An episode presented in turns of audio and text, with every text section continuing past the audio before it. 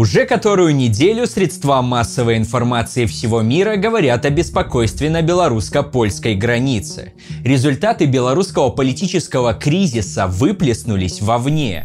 Сотни мигрантов колоннами прошли в приграничную полосу и поставили палатки.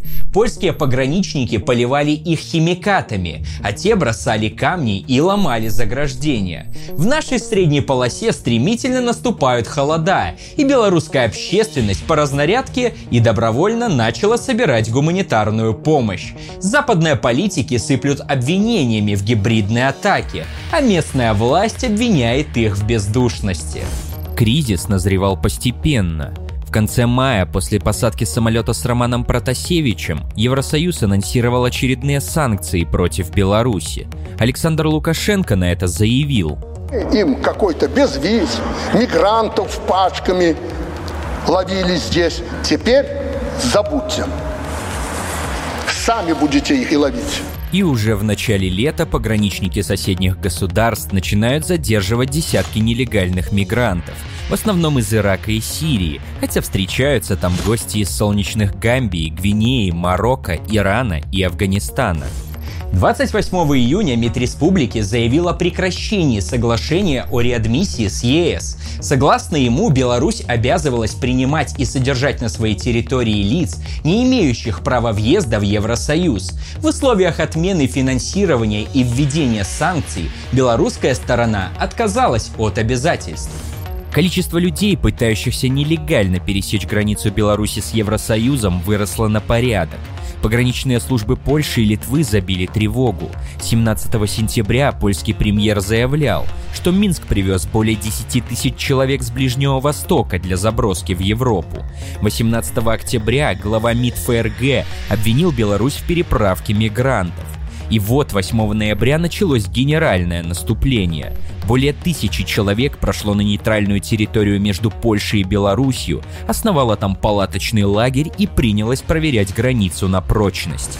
Ситуация выходит, прямо скажем, неоднозначная. Белорусская пресса ругает ЕС, европейская – Лукашенко. В социальных сетях идут жаркие дискуссии на тему «Кто прав, а кто виноват?». Мы с любопытством следили за очередным витком противостояния буржуев Республики Беларусь и Евросоюза и имеем пару слов.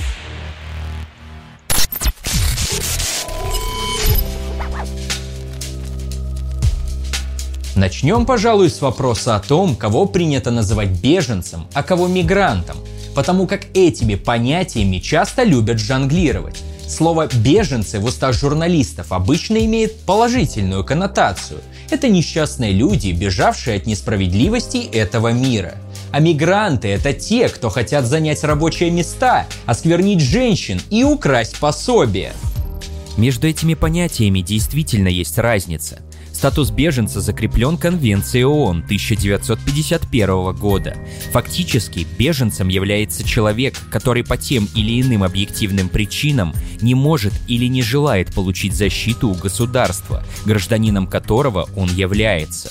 Беженцами обычно становятся люди, попавшие в ситуацию, которая угрожает жизни или здоровью. Например, в случае конфликта со своим государством или при госперевороте, ну или при прямой внешней агрессии.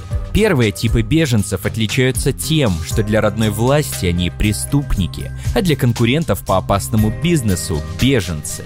В пример можно привести Эдварда Сноудена, Ассанжа, ну или Тихановскую – а мигранты – это лица, проживающие в чужой стране в течение более одного года, независимо от причины методов миграции. Часто в это определение входят и трудовые мигранты, вахтовые и сезонные рабочие. Мигрантам не угрожает прямая опасность, но с места их срывает именно плохая социальная и экономическая обстановка. В общем, опасность нищеты, болезней и короткой жизни – это не повод называться беженцем – Хотя людям, у которых дома процветает терроризм или бандитизм, от этого не легче. Для принимающей стороны беженцы отличаются тем, что ими можно попиарить себя любимого и, например, показать конкурентов злобными упырями. С другой стороны, иммигрантов и беженцев нужно интегрировать в общество, кормить и давать работу находящимися в ней нелегалами, попала в сильный шторм. Именно способность работать за меньшую зарплату в купе с меньшими социальными запросами делает приезжих желанной рабочей силой для бизнеса. Наряду с местными безработными они составляют резервную армию труда, что способствует понижению стоимости рабочей силы, особенно неквалифицированной мы можем увидеть волны миграции в Первый мир в далекие 60-е годы. Тогда произошло крушение колониальной системы. Из бывших колоний в Европу выехало множество людей.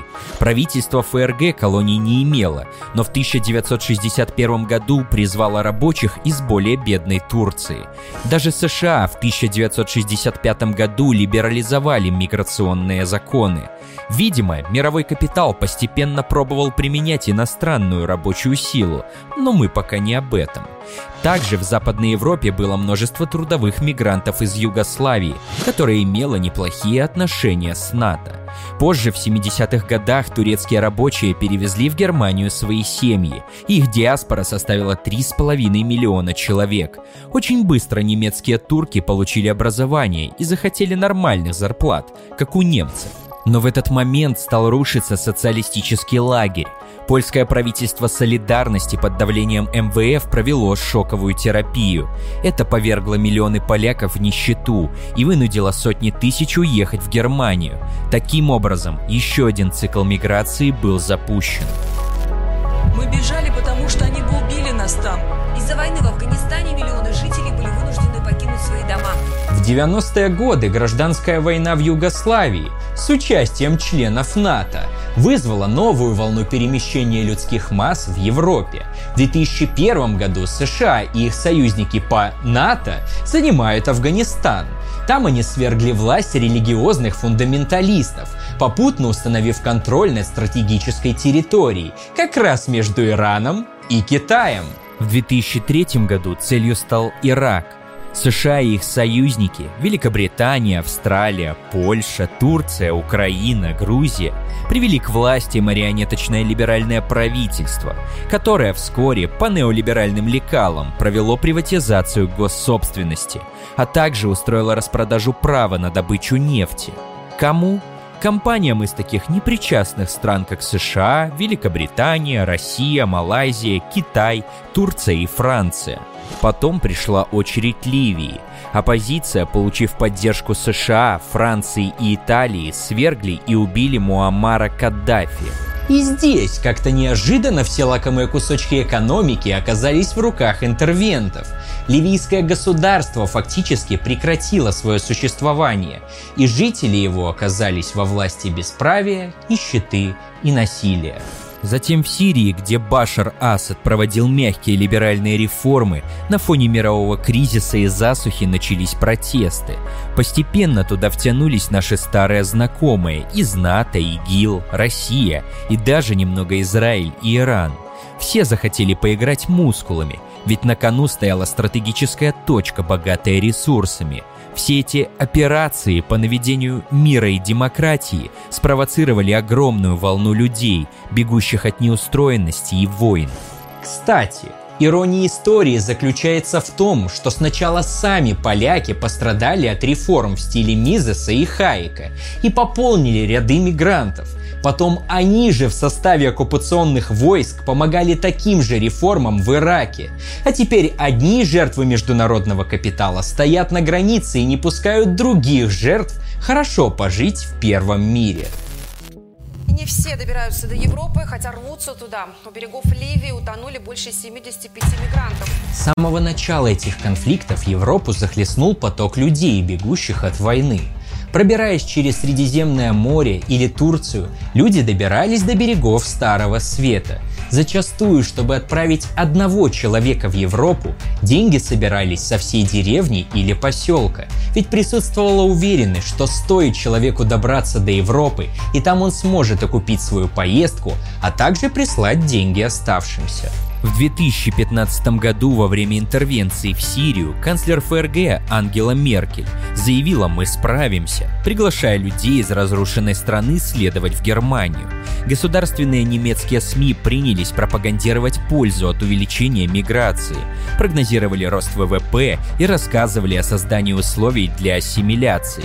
Тогда официальных заявок на политическое убежище было подано более 1 миллиона 200 тысяч, а нелегалов было так много, что Европе пришлось договариваться с Эрдоганом.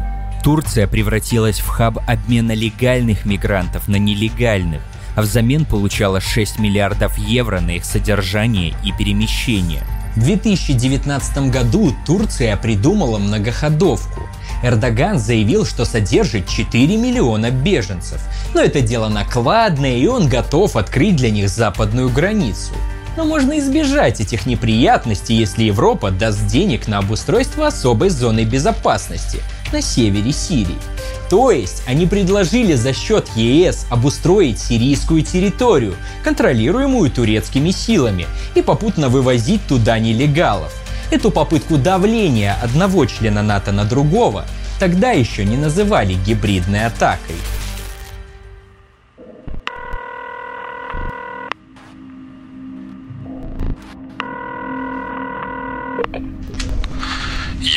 Был солдатом в афганской армии, и это просто катастрофа. Я просто не мог больше.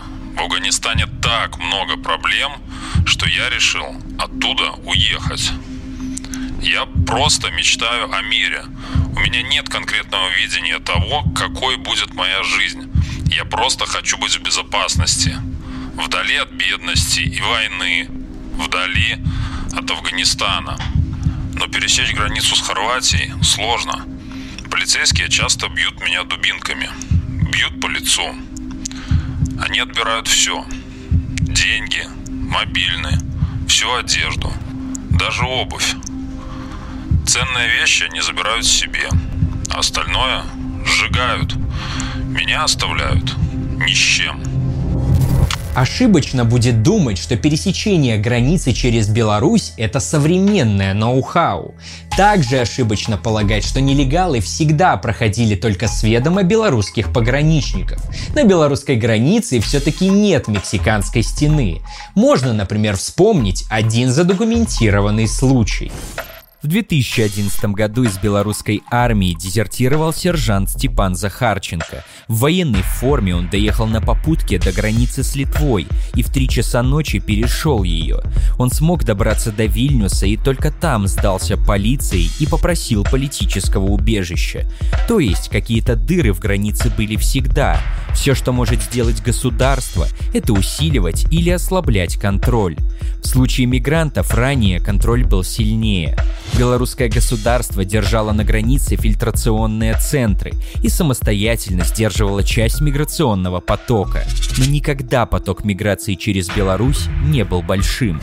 Но из-за пандемии международное транспортное сообщение замедлилось. Закрылись многие границы по пути следования. А в Беларуси с этого лета политический кризис ослабил бдительность белорусских пограничников. Но как же все-таки наши ближневосточные друзья узнали, что надо ехать через Минск? Нужно понять, что за долгие годы миграция стала этаким специфическим бизнесом. На стыке легальной и нелегальной деятельности существуют визовые центры, туроператоры, перевозчики, работодатели, нанимающие нелегалов. Например, 6 июня 2021 полиция в Чехии обнаружила и задержала группу украинцев, поставляющих в страну дешевую рабочую силу. Спецоперация проходила под названием «Кличко». Не только лишь все могут понять, зачем люди едут работать в Европу. 18 октября в Польше задержали гражданина Украины, который перевозил в грузовике 27 нелегальных мигрантов из Ирака. Казалось бы, при чем тут Украина? Но 10 ноября там же за пособничество в нелегальной миграции были задержаны граждане России, Швеции и Литвы. Вот уж поистине настоящий преступный интернационал. Вся эта инфраструктура человеческого трафика быстро переориентировала мощности, и поток через Минск начал стремительно расти. В общем, невидимая рука рынка привела толпы людей на вокзалы и границы. Мигранты заявляли, что в Турции за хорошие денежки им помогали получить визу в Беларусь. Минские таксисты быстро сообразили и начали предлагать услуги по доставке из Минска к границе. А в Европе полно рабочих мест в строительстве, услугах, сельском хозяйстве и других областях, где можно неофициально работать даже без знания языка.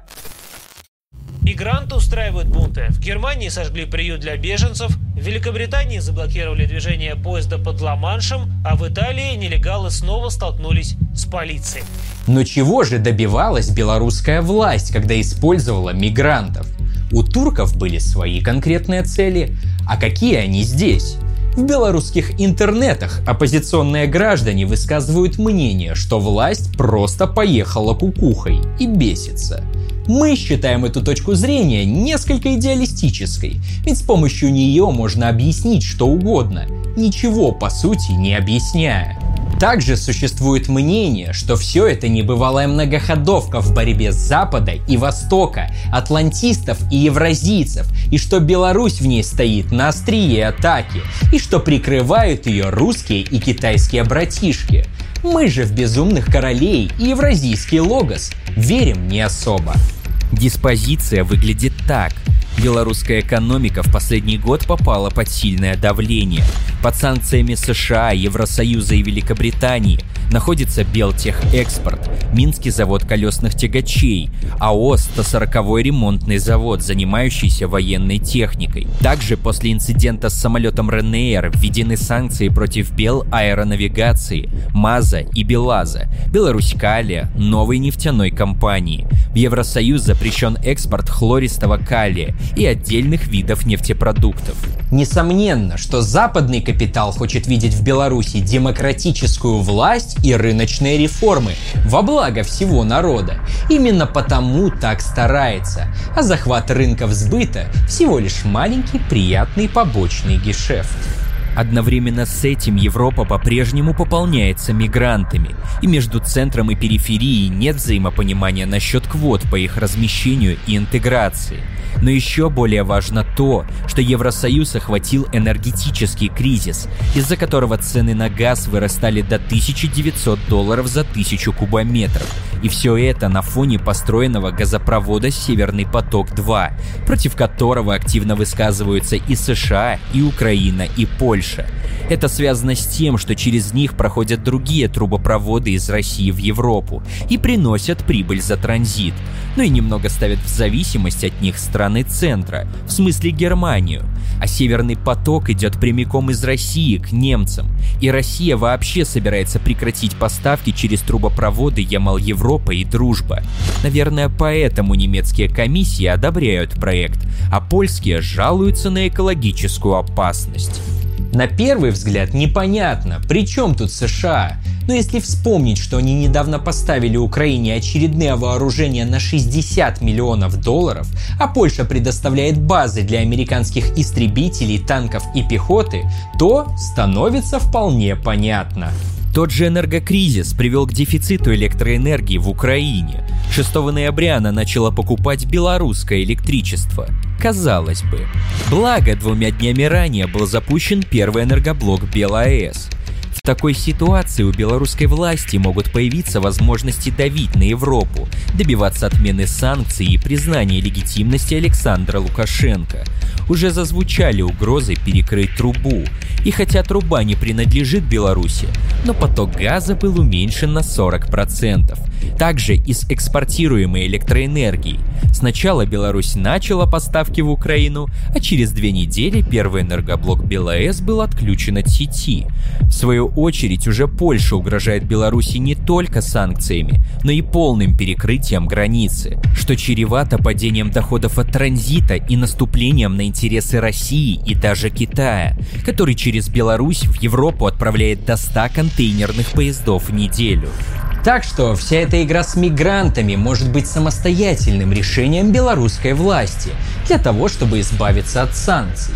Или может быть попыткой нарваться на санкции, чтобы Россия имела повод полностью перекрыть трубу Ямал-Европа, что в свою очередь должно бы ускорить со стороны Германии сертификацию Северного потока-2, несмотря на противодействие США. Ну или это попытка нарваться на закрытие границы, чтобы привлечь в ситуацию Китай на своей стороне, ведь выступил же он против американских санкций на Северный поток-2. А может быть, это разведка боем, чтобы узнать боеспособность натовских армий. Кормовая база для больших и малых капиталистов уменьшается, и они начинают показывать зубы. Иногда даже, когда это не совпадает с интересами союзников. Люди, лишенные поддержки властей, вынуждены обогреваться, сжигая мусор. Костры разводят прямо в помещении. А почему, в отличие от немцев, новые члены Евросоюза всегда так неохотно принимают ближневосточных мигрантов? Неужели поляки, венгры и латыши – такие природные националисты, консерваторы и ксенофобы?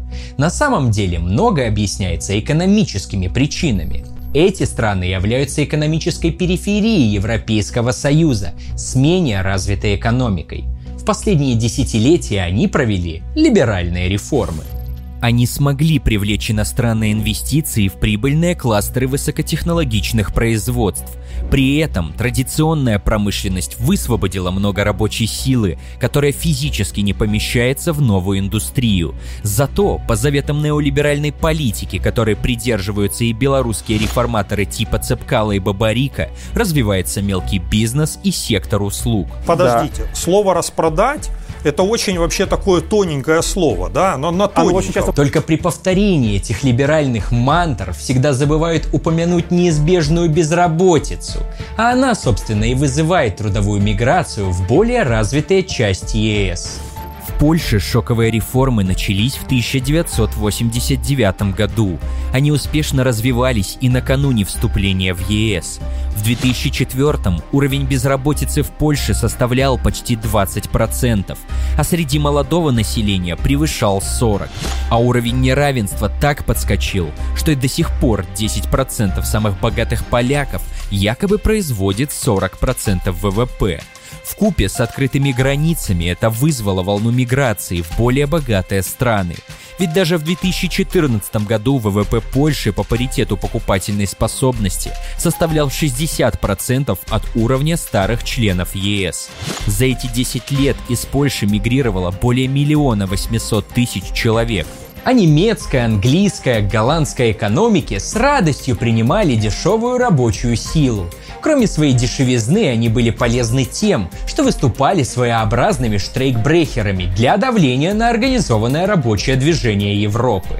А если какая-то доля мигрантов не трудоустраивалась, то денег, полученных от транснациональных компаний по всему миру, хватало, чтобы платить им пособие. Экономическую природу миграции показывает тот любопытный факт, что во время кризиса 2008-2009 годов наметилась динамика возвращения восточноевропейских мигрантов домой. То есть во время кризиса даже в развитых государствах падает спрос на рабочую силу, ведь производство уменьшается. Но после кризиса пошли тучные годы. Германия приняла сотни тысяч новых потенциальных работников из Сирии и Ирака – Кроме того, что Восточная Европа сама поставляет мигрантов на Запад, у нее есть неплохой буфер с резервом рабочей силы. При нехватке дешевых поляков, чехов, литовцев можно завести еще более дешевых украинцев и белорусов, которые, в отличие от сирийцев, имеют обязательное среднее образование и знание славянских языков – у украинцев уже несколько лет без виз с Европой, и полтора миллиона их уже работает в Польше. Белорусам сложнее, но карты поляка и трудовые визы тоже делали свое дело. И хотя белорусский госкапитализм не занимался шоковой терапией, но он все равно зависит от конъюнктуры рынка и порождает искусственное расслоение и безработицу. Из-за этого государственные предприятия год от года сокращают численность работников. За последние десяток лет сокращение составило на МАЗе с 23 тысяч до 15, на Интеграле с 6 до 4,5 тысяч, на ММЗ 6,5 тысяч до 4,2. И хоть в целом объем частного сектора превысил объем государственного, но он все равно не вмещает в себя освобожденную рабочую силу. При этом либеральная оппозиция желает еще большего расширения частного сектора путем приватизации. По данным 2019 года МВД России сообщало, что 160 тысяч белорусов въехали в страну на заработки. В том же году вид на жительство в странах Евросоюза получили более 70 тысяч наших сограждан. И в отличие от иракцев, сирийцев и курдов, белорусы и украинцы более склонны к интеграции ввиду близости культур.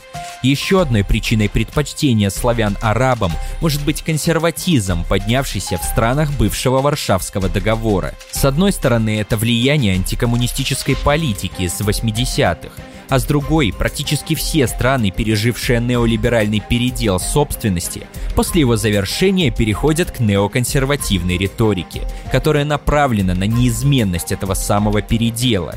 Неоконсерваторы часто обращаются и к религии, и к особенности своей нации, и к поискам внешнего врага. Наверное, поэтому в Польше, Прибалтике и Венгрии культ белого человека невероятно развит – и хорошим тоном считается быть большим европейцем, чем сами европейцы. В общем, по многим причинам восточному лимису Евросоюза не нужны ближневосточные мигранты. Граница США сотни беженцев, которых не могут сдержать даже силовики. Толпа прорвала кордон и помчалась к погранпереходу. И здесь следует вопрос, чем люди, идущие со стороны Беларуси, принципиально отличаются от тех, которые приезжали и продолжают приезжать через Средиземное море? Почему Польша, Прибалтика да Германия не спешат принимать столько людей в дружную европейскую семью? Для Германии здесь может быть пара причин – Топливный кризис в самом разгаре, и внутри Германии проходят ковидные протесты. А немецкие ТНК пострадали от экономического кризиса. Дополнительное содержание тысяч переселенцев уже тянет карман. Да и новые работники не нужны. Резервной армии безработных вполне хватает. Многие годы корпорации Первого мира переносили производство на восток, что и повысило прибыли, и очень сильно ударило по рабочему движению. Но рабочий класс не исчез, ведь даже в самой богатой стране должен кто-то работать. Кроме того, рабочие все равно добивались достойной оплаты труда и социальных гарантий. Для еще большего давления на трудящихся корпорации применили освобожденную рабочую силу из стран Ближнего Востока, Африки и Латинской Америки. То есть мигрантов, которые во многом благодаря тем же корпорациям и появились. Сейчас все меняется. В сентябре 2019 года безработица в ФРГ составляла 4,9%. Через год она выросла до 6,2%.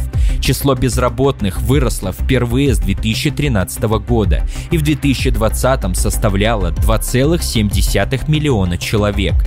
В августе преемник Меркель на посту председателя Христианско-демократического союза Армин Лашет заявил, что 2015 год ни в коем случае не должен повториться. За 2020 в ЕС приехало 95 тысяч мигрантов, и им, наверное, достаточно. На фоне кризиса даже гигантская экономика США пасует и закрывается. С начала года на американской границе задержали около 2 миллионов нелегалов. Вице-президент США Камала Харрис в июне заявила, мы будем препятствовать нелегальной миграции. Не приходите к американо-мексиканской границе. Я верю, что если вы подойдете к нашей границе, вас развернут назад. Зато Харрис пообещала выделить Мексике 130 миллионов долларов на поддержку трудовых реформ. Если вспомнить, как в 80-е и 90-е годы банкиры из США вынуждали Мексику открывать свои рынки и проводить рыночные реформы еще раньше, чем в Польше, то становится как-то не смешно. В результате этих реформ миллионы мексиканцев и других латиноамериканцев стали нищими и поехали штурмовать границу США. Зато корпорации вывозили миллиарды и миллиарды баксов. А теперь Мексике дают подачку в 130 миллионов, чтобы она задерживала своих бедняков. В общем, мы видим, что большие экономики взяли курс на остановку миграции. ИГИЛ разрушила наши жизни. Мы стали вынужденными переселенцами. Мы живем в палатках уже 8 лет, но наши палатки постоянно поджигают. И вот мы поехали в Белоруссию на границу, но нас там поливали водой и слезоточивым газом. Очевидно, что Европе беженцы и мигранты, сидящие на границе, сейчас не нужны. А насколько они нужны самой Беларуси? Провластная пропаганда педалирует образ жестоких польских военных, которые разгоняют водометами женщин и детей. Они не улавливают тонкой иронии в своих репортажах. На серьезных щах государственная пресса вещает, что резиновые пули должны стать символом Евросоюза. То есть повторяют риторику независимых СМИ в прошлом году, что как бы намекает – Оппозиционные СМИ, наоборот, повторяют польскую линию и рассказывают о подрыве польской госбезопасности и нарушении законов. Многие свободолюбивые граждане идут дальше и разжигают ксенофобские настроения.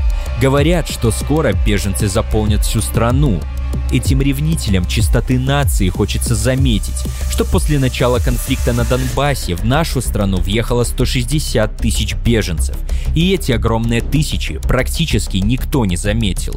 Другие граждане нагнетают, рассказывая, что иракцы привезли новые штаммы коронавируса или что мигранты вырубают наши деревья. Ну а самые активные призывают поляков устроить стрельбу на границе, чтобы мигрантам не было повадно.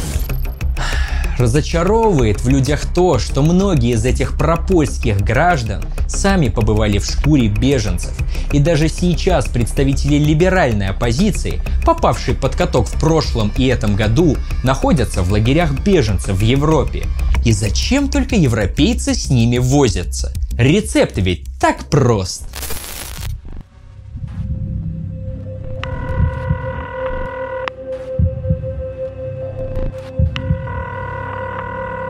Прибытии у нас отобрали все документы и деньги. Потом разместили в комнате. Меня и еще двух женщин из Африки. Дверь в комнате не закрывается. Охранник может войти в любое время, чтобы посмотреть, чем мы занимаемся. Охрана в основном состоит из бывших жителей лагеря, теперь вольнонаемных. На девушек, особенно на белых, они смотрят как на сексуальный объект, и это очень пугает. Когда у моей соседки начался приступ эпилепсии, то охранник просто стоял и смотрел на это, пока мы оказывали помощь. Они не очень хорошо понимают по-немецки. Постоянно происходят ротации. Тебя могут перевести из одной комнаты в другую. Ротация может произойти в любой момент. И с собой ты можешь взять только то, что успеешь подхватить, пока тебя не вытолкнут из комнаты. Опрос официальными лицами, хотя, вернее, это будет назвать допросом, длился 10 часов. До этого я жила в Германии и не думала, что эта процедура может быть настолько долгой и жесткой. С момента начала кризиса на границе наше положение ухудшилось. В лагере объявили, что собираются принять других беженцев, тех, кто сейчас находится на границе Беларуси и Польши. И теперь нас точно депортируют. Не только политических, но и гуманитарных больных, в том числе и тех, кто ехал для лечения рака. Теперь мы ждем решения, отправят нас в Польшу или депортируют в Беларусь. Но официально Германия не согласилась принимать беженцев, и вполне вероятно они просто почистят лагерь от нас.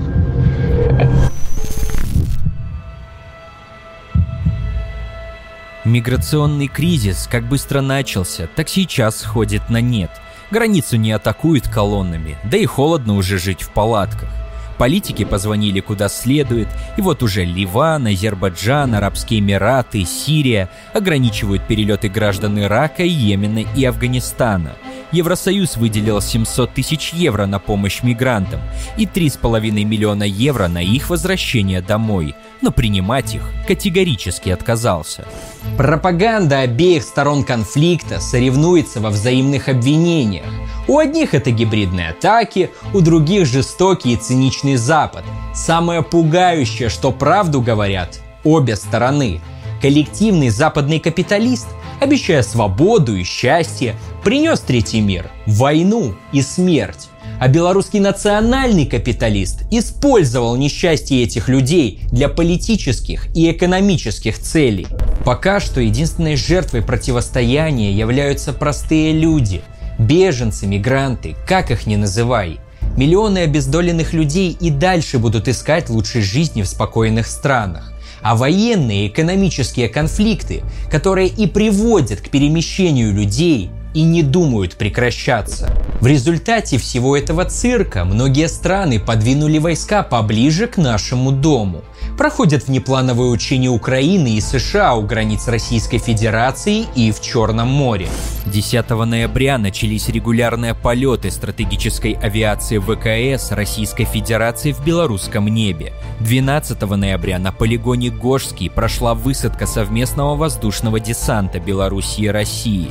Тогда же крупное подразделения вооруженных сил Германии были замечены на территории Польши.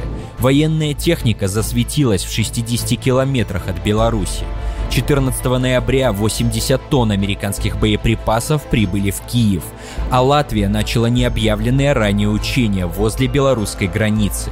Число полетов разведывательной и боевой авиации НАТО вдоль белорусских границ увеличилось в два раза – Украина отправила на границу с Белоруссией дополнительные 8,5 тысяч военнослужащих и полицейских. 24 ноября США развернули на границе не менее 30 самоходных артиллерийских установок «Паладин», а Светлана Тихановская, выступая в Европарламенте, призвала его к решительным действиям. Дамы и господа, у нас нет еще одного года ни у Беларуси, ни у Европы. Кризис с мигрантами вроде бы разрешается – но что-то нам подсказывает, что он не был последним. Государства будут все чаще и чаще вступать в клинч, клеймить врагов в пропаганде, нагнетать милитаристскую истерию, объявлять санкции и двигать войска. И в этой пляске лицемерия ни им, ни нам никто не поможет, пока не изменится сама суть системы. И если она не изменится, то все мы, безусловно, окажемся в гораздо, в гораздо более худшем положении.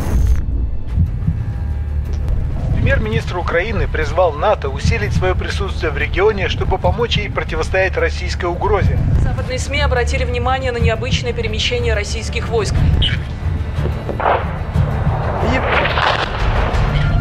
провела артиллерийские военные учения на границе с Крымом. Вынуждены были начать разработки гиперзвукового оружия. Приводят карту интересующего района с Крымом в центре. Беларусь в стороне не останется. Вернуть э, э, ядерное оружие в Беларусь.